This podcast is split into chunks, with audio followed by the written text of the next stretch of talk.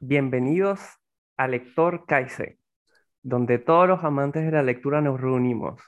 Hoy vamos a presentar un libro llamado Ultra Learning, que lo va a presentar nuestro amigo Alejandro, del autor Scott Young. Muy bien, pues en el video de hoy, eh, este libro básicamente nos va a dar un camino estructurado para ser unas máquinas del aprendizaje, ¿no? El autor Scott Young nos eh, comenta primero que en esta sociedad en, lo que, en la que la información avanza tan rápido y necesitamos estar actualizados, ya sea para progresar profesionalmente o, personalmente, necesitamos siempre estar aprendiendo. Entonces, eh, si, si el aprendizaje es algo vital para esta sociedad, lo mejor es que lo hagamos de la mejor manera posible, ¿no? Entonces, este libro eh, básicamente te da este camino que se divide en nueve pasos, nueve principios que, él les llama. Entonces, vamos a ir eh, principio por principio y desglosando de, de, qué se trata. El primer principio eh, lo llama metaaprendizaje y básicamente lo, que, lo que quiere hacer es entender cómo es que vamos a aprender. Y para hacer esto, eh, plantea tres preguntas. La primera es ¿por qué queremos aprender? Puede ser porque sea una meta instrumental. Por ejemplo, si me dicen, o si yo quiero aprender a conducir, puede ser porque necesito llevar a mis hijos al colegio. O puede ser otra meta eh, intrínseca, algo que tú realmente quieras. Quiero aprender a jugar fútbol porque me encanta, me encanta el fútbol. Entonces, tú ya defines el por qué quieres hacer esa acción. Luego viene el qué, y aquí es interesante porque eh, necesita que, identifiques lo que quieres aprender, en, qué clasificación entra, porque hay tres clasificaciones de, tipos de, información, por así decirlo. En primer lugar están los hechos, que es, digamos, información pura que tendrías que memorizar. Eh, luego están los conceptos, que lo, mejor que puedes hacer es tratar de entenderlos. Y luego están las cosas más prácticas, ¿no? Como lo que decíamos, aprender a manejar. No, no te vas a leer un libro y ya, y ya aprendes. Entonces, necesitas identificar eh, en qué categoría cae o si eh, cae en varias categorías, cuál es el porcentaje eh, más alto que tiene. Y aparte de eso, analizar tú qué necesitas para aprender en cada categoría, porque puede ser que la teoría del auto, de manejar un auto, ya lo tengas, pero te falte la práctica. O puede ser todo lo contrario, quizás la práctica controlas bien, pero algún aspecto teórico todavía te falta. Y por último, la tercera pregunta sería el cómo, ¿no? Y esto es más que nada cuando no tienes idea del tema y te invita a investigar a personas que ya han aprendido y que trates de encontrar patrones eh, o estrategias en comunes que usualmente suelen servir para todos. No siempre es el caso, pero te pueden ser de, utilidad. Eh, el segundo principio es el enfoque, porque eh, siempre que, que, hacemos algo tenemos obstáculos, ¿no? Y él plantea aquí los tres obstáculos más comunes. En primer lugar está la procrastinación, que creo que casi todos la tenemos. Y lo que él propone es eh, como que hacer tareas eh, con tiempo, ponerse un timer y ese tiempo irlo aumentando gradualmente, poco a poco, para que te vayas acostumbrando, ¿no? Eh, la segunda, el segundo obstáculo que él ve son las distracciones, que a veces queremos hacer algo, pero no tenemos el, el ambiente apropiado, ¿no? estamos en, algún lugar ruidoso, con mucha gente, y algo que propone también él es, eh, podría ser practicar el, mindfulness para tener una paz mental, para no perder tan rápido la concentración. Y el tercer obstáculo que plantea es eh, la, pobre optimización, que tiene un poco que ver con el anterior, porque muchas veces eh, no, no, nos preocupamos por qué también está nuestro entorno para que podamos desarrollar una actividad, ¿no? Entonces eso también puede bajar eh, como la efectividad que tenemos a la hora de hacer algo y en, en este caso aprender. El tercer principio, él lo llama ser directo, que básicamente es eh, tomar acción, aplicar el conocimiento en la vida real. Entonces, él propone cuatro tácticas para, para pasar a la acción. La primera la llama proyectos de aprendizaje, que estos proyectos de aprendizaje lo tienes que ligar a un resultado. Entonces, por ejemplo, eh, si yo quiero aprender a cocinar, eh, algo que, que, me ayudaría sería decir que voy a hacer una cena para mi familia la próxima semana.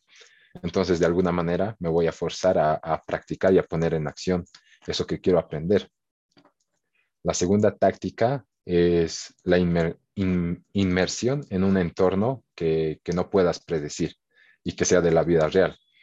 Eh, por ejemplo, un, un, idioma, ¿no? No es lo mismo aprenderlo en, aprender un idioma en la escuela, donde no, no es un entorno natural, que irte a Estados Unidos y aprender o forzarte a hablar inglés todo, todo el tiempo, ¿no? Eh, el tercero es una simulación, que es un poco parecido a la inmersión. Entonces, por ejemplo, si tienes un examen, eh, puedes buscar eh, otro examen que, que, haya de esa materia y tratar de resolverlo con un tiempo límite, ¿no? Tratar de simular las circunstancias que vas a tener en el momento que vayas a realizar esa acción. Y por último, eh, la cuarta táctica es, la llama ir un paso más allá, que es muy parecido a, a las dos primeras, pero es eh, como más, eh, más fuerte. Por ejemplo, eh, si quieres ser un artista, pintar cuadros, tener una galería, lo que él propone es alquilarte un, una galería de arte. Entonces vas a estar forzado a que en determinada fecha sí o sí tienes que, que haber aprendido ya sobre pintura, ¿no? Y es como que forzarte a, a tomar acción. El cuarto principio eh, lo llama entrenamiento específico.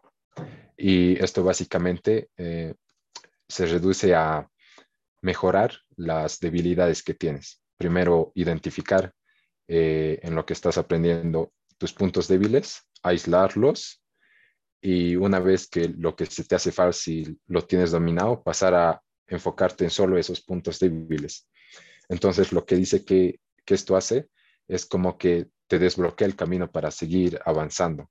Porque muchas veces cuando te encuentras con estas dificultades, puedes decir, eh, lo voy a dejar de lado y me voy a centrar en otro.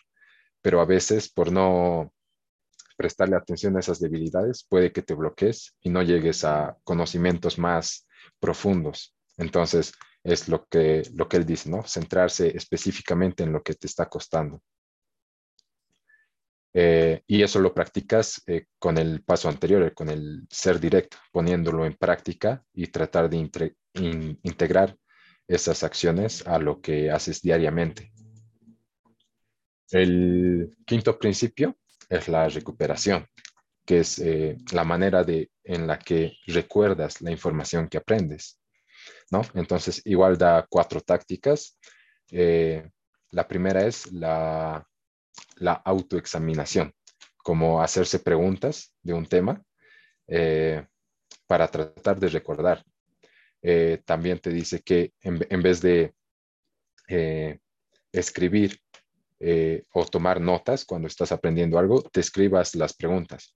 Por ejemplo, si en tu clase te dicen Estados Unidos tiene 50 estados, en lugar de anotar eso, puedes anotarte cuántos estados tiene Estados Unidos y luego, cuando estés estudiando, pues con esas preguntas tratas de recuperar esa información. Eh, también habla sobre la asociación visual, que esto más que nada se, se suele usar en idiomas, ¿no? Cuando quieres vincular una palabra con, con un objeto y tal. Eh, pero esto de la asociación visual, eh, más que nada funciona para temas simples, ¿no? Para memorizar determinadas palabras y tal. Y la última táctica que menciona es escribir eh, la información que recuerdas, porque eh, luego de que aprendes algo, es como que primero haces el proceso de recuperación en tu mente y al escribirlo en otro formato es como que estás eh, decodificando esa información, ¿no? Y está pasando más tiempo por, por tu cerebro. Entonces eso igual puede ayudar a, reforzar esa recuperación. El sexto principio es la retroalimentación. Y él dice que esta es una de las grandes diferencias entre los que solo aprenden y los que ultra aprenden. Entonces, lo que aconseja es salir de, la zona de confort para buscar eh, retroalimentación que, que, no esté sesgada, ¿no? Porque si le preguntas a un amigo, a un familiar, puede que te digan, pues está espectacular lo que haces, está muy bonito, pero la realidad puede ser diferente. Entonces, eh, necesitas buscar a gente que lo mejor es que no te conozca de nada y te, te dé esa retroalimentación que necesitas para mejorar. Ahora bien, dentro de la eh, retroalimentación existe lo que le llama señal y ruido. Señal sería básicamente lo que te sirve para mejorar y ruido es lo que las opiniones que, no te que no sirven, ¿no? Por ejemplo, a un jugador de fútbol, si alguien dice él no sabe jugar y nunca ha visto un partido de él, pues eso es solo ruido. Entonces tienes que aprender a categorizar lo que realmente es una señal que te sirve a mejorar o, ruido y lo ignoras totalmente. Eh, y parte de, esta retroalimentación es igual ponerse en situaciones que no sabes cómo van a salir las cosas. Eh, pero lo bueno de esto es que eh, puedes aprender de esas situaciones, ¿no? Y dice que si siempre te sale mal lo que tratas de hacer, pues bajes un poco la dificultad. Y si siempre te sale bien, pues trates de subir la dificultad, ¿no? La, cosa es que eh, no te sientas tan cómodo, pero tampoco que todo sea un desastre para ti y te frustres. Entonces, encontrar un, equilibrio es, es lo mejor. El séptimo principio va sobre la retención, cómo mantener ese conocimiento con el paso del tiempo, porque todo lo que aprendemos, si simplemente dejamos que pase el tiempo, se nos va a olvidar. Entonces, eh, lo que las estrategias que él propone es eh, practicar más de lo que necesitas. Eh, por ejemplo, cuando yo estaba aprendiendo hace algunos años a armar el cubo de Rubik, entonces hay patrones, hay algoritmos que son movimientos predeterminados que te los tienes que memorizar. Pero una vez que, ya sabía armar el cubo, un poco, con un poco de dificultad, tratando de pensar cada movimiento y tal, pues seguía resolviendo una y otra vez, cientos de veces, y ese, ese conocimiento que ya lo tenía, lo seguía aplicando una y otra vez, una y otra vez, aunque lo dominaba ya. Entonces, al pasar los años, eh, no, no se te olvida o es muy difícil que se te olvida. Eh, también lo pone el ejemplo de, una bicicleta, ¿no? Una vez aprendes a manejarla, es casi imposible que, se te olvide, porque eh, no solo aprendes a manejar la bici y ya está, sino que la sueles usar constantemente si es que te gusta. y también habla sobre la técnica del espaciado, que es básicamente distribuir los periodos de, del aprendizaje, ¿no? Como, como si fuera estudiar un examen, si lo tienes en tres meses, pues puedes estudiar una vez por semana o una vez cada dos semanas y eh, en ese tiempo espaciado, eh, bueno, como lo, lo, vas repitiendo varias veces durante el tiempo, es mejor que simplemente sentarte una tarde y, y repasarlo como loco. Eh, el octavo principio eh, se llama conocimiento más profundo e intuición. Y él dice que la verdadera intuición viene del, conocimiento profundo, eh, como ser un maestro en un tema. A eso se refiere con conocimiento profundo. Eh, y por ejemplo, te dice que algo que te ayuda a alcanzar esa maestría es, es sufrir un poco, tratar de solucionar los problemas que se te pueden presentar. Es como la resiliencia, no huir de ellos, sino tratar de pasarlo mal un rato para tener un resultado aún mejor. Y, te, te invita a que intencionalmente tú programes como que eh, tiempos o momentos en los que te dediques a eso, a resolver problemas que puede ser que te estén reteniendo de seguir avanzando. Eh, también algo que que comparte es preguntarse siempre si estás entendiendo algo lo suficientemente bien como para que se lo puedas explicar a otra persona. Porque puede ser que, que tú lo entiendas, pero quizás no lo puedes expresar o comunicar. Entonces, ese es como un paso que tendrías que dar para empezar a dominar un poco más ese conocimiento que tienes. Eh, retarse siempre a que eh, así, si tu sistema de aprendizaje es lo suficientemente bueno, porque eh, dice que puedes caer en la, en la tentación de querer sentirte bien, ¿no? De, por ejemplo, si estoy aprendiendo inglés y repaso solo palabras fáciles para sentirme bien y sentir que estoy aprendiendo, pero las difíciles las dejo de lado, entonces eso, no sería un buen sistema y, no me estaría retando a mí mismo. Eh, y el, noveno principio eh, lo llama experimentación. Entonces, eh, este creo, creo que todos los, los principios, los ocho primeros, están destinados únicamente para llegar a, este punto, porque aquí es donde habla sobre aprender de, manera eh, personalizada, de generar un aprendizaje propio, ¿no? Y él dice que desde aquí, eh, desde este punto en el que tú generas tu propio conocimiento, es donde nace la originalidad. Y pone el ejemplo de, Dalí, que a él em, se lo conocía como, un genio, como que sus obras eran súper originales y distintas. Pero eh, Salvador Dalí, cuando empezó a, aprender sobre, el arte, estudiaba a los mejores pintores. Entonces, eh, trataba de dominar cada técnica de, de, los mejores. Y solo dominando todas las técnicas o una gran cantidad de técnicas ha podido encontrar una única. Eh, ha, innovado, por así decirlo, pero nunca habría podido hacerlo si no se ponía a conocer lo que ya había en el medio, ¿no? Si no hubiera eh, experimentado con las técnicas que ya había y, forzado a aprender o hasta perfeccionar esas técnicas, no habría llegado a la maestría que ha conseguido ni a la originalidad que ha llegado a tener. Entonces, lo que eh, el autor plantea como formas de experimentación es experimentar con la, mayor cantidad de fuentes posibles. Por ejemplo, si, si eres un, dibujante, en vez de dibujar siempre con lápiz, pues trata de usar marcadores, de pinceles, eh, acuarela, eh, cualquier cosa que, puedas usar para dibujar, que trates de experimentar con todo lo que hay. trata de aprender nuevas técnicas y incorporar, incorporarlas a las que ya tienes. Y también te habla sobre los estilos. Eh, cada estilo tiene su pro y su contra, ¿no?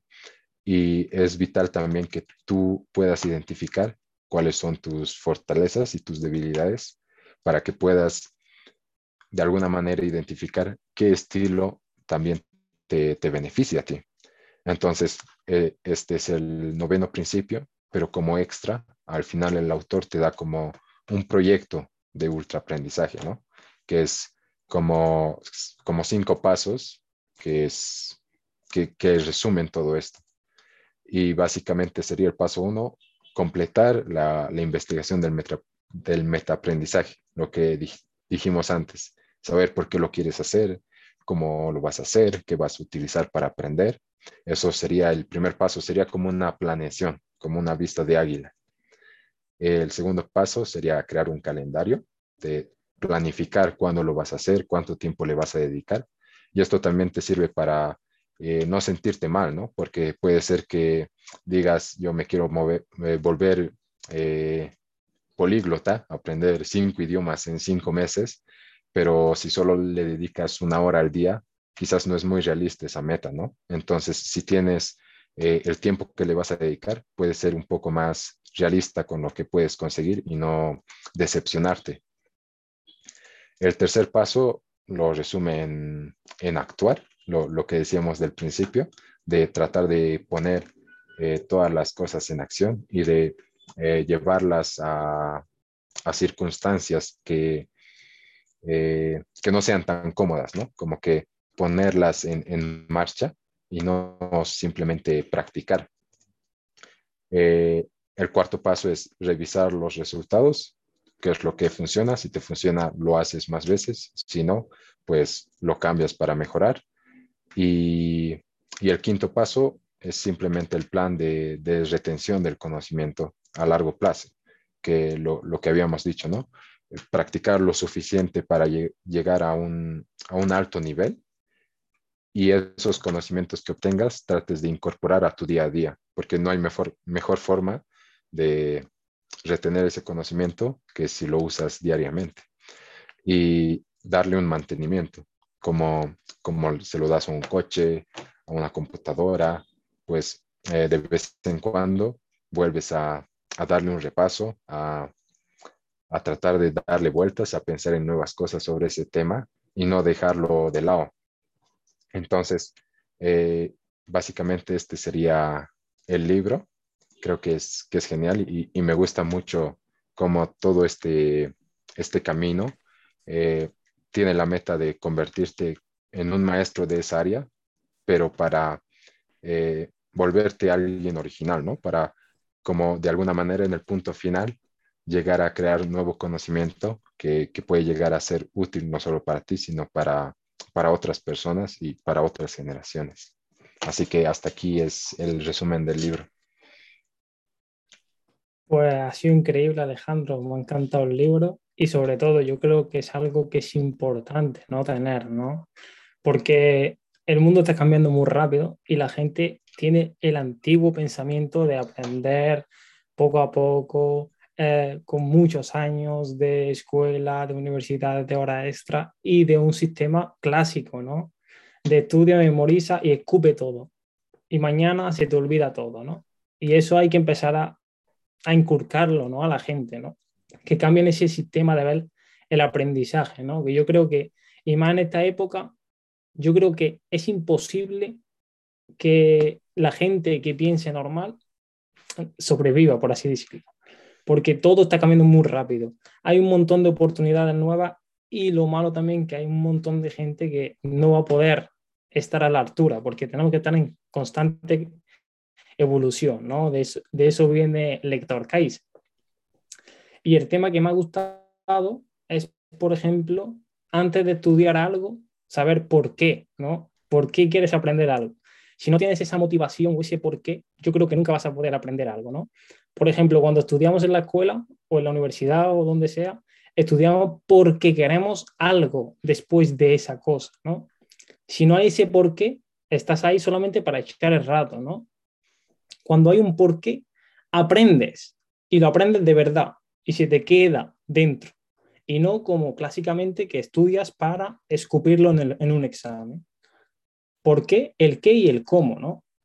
También lo segundo que me ha gustado es el, tema de enfoque, de, em, de, las distracciones y el orden, porque nos, nos, distraemos, sí, pero el tema del orden también es muy importante, ¿no? De tener la, la idea clara, cómo empezar, paso a paso, que no sea caótico todo, ¿no? Eh, la segunda parte, pues, la tercera, yo creo que tomar acción y forzarte a tomar acción. Porque tú, tú puedes tomar acción, pero mañana ya no tienes ganas de tomar acción. Y mucha gente dice, te tienes que forzar a tomar acción. Por ejemplo, eh, mi padre me dice, yo no tenía dinero para comprar una casa, pero me forcé, pedí un préstamo para hacer esa casa. Que puede que mucha gente está en contra, pero cuando tú te esfuerzas a hacer algo, lo haces, porque no hay de otro, te esfuerzas. El tema de forzarte a tomar acción me gusta mucho también. Y también preguntas que te hagan recordar lo aprendido, que es algo súper potente, ¿no? Aparte de la pregunta de por qué quieres aprender, también te tienen que hacer la alguna pregunta que te haga recordar lo aprendido. y usar lo aprendido, ¿no? Cuanto más tiempo lo usa, pues más, pues más vas a poder recordar o mantener lo aprendido. Y por último, enseñarlo. Cuando enseñas lo que tú sabes, 100% se te queda en la mente. El día que diga, ah, ya lo sé, ya lo sé, y pasas de ello, yo creo que se te pierde en el camino. Y yo creo que esas son las partes más potentes que me ha gustado. Y bueno, lo último es, por ejemplo, aprender de una manera personalizada, pero eso ya tiene que tener un nivel ya un poco más alto. Pero eso es lo, lo más que me ha tocado a mí y creo que ha sido un libro increíble. A mí me encantó el, libro, me parece súper potente eh, el libro que nos presentó Alejandro. Este, me gustaría agregar algunas cosas que yo creo que son importantes con respecto a, lo que es aprender, ¿no? Una cosa, yo creo que este, las, las distintas partes de la mente tienen que ser en- entrenadas, porque al final funcionan como los músculos, ¿no? Mientras más los entrenamos, este, la, la mente eh, tiene una red neuronal.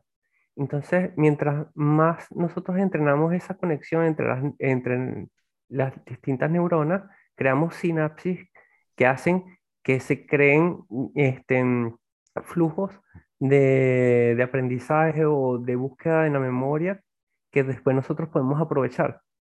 Por eso, por- por poner un ejemplo, ¿no?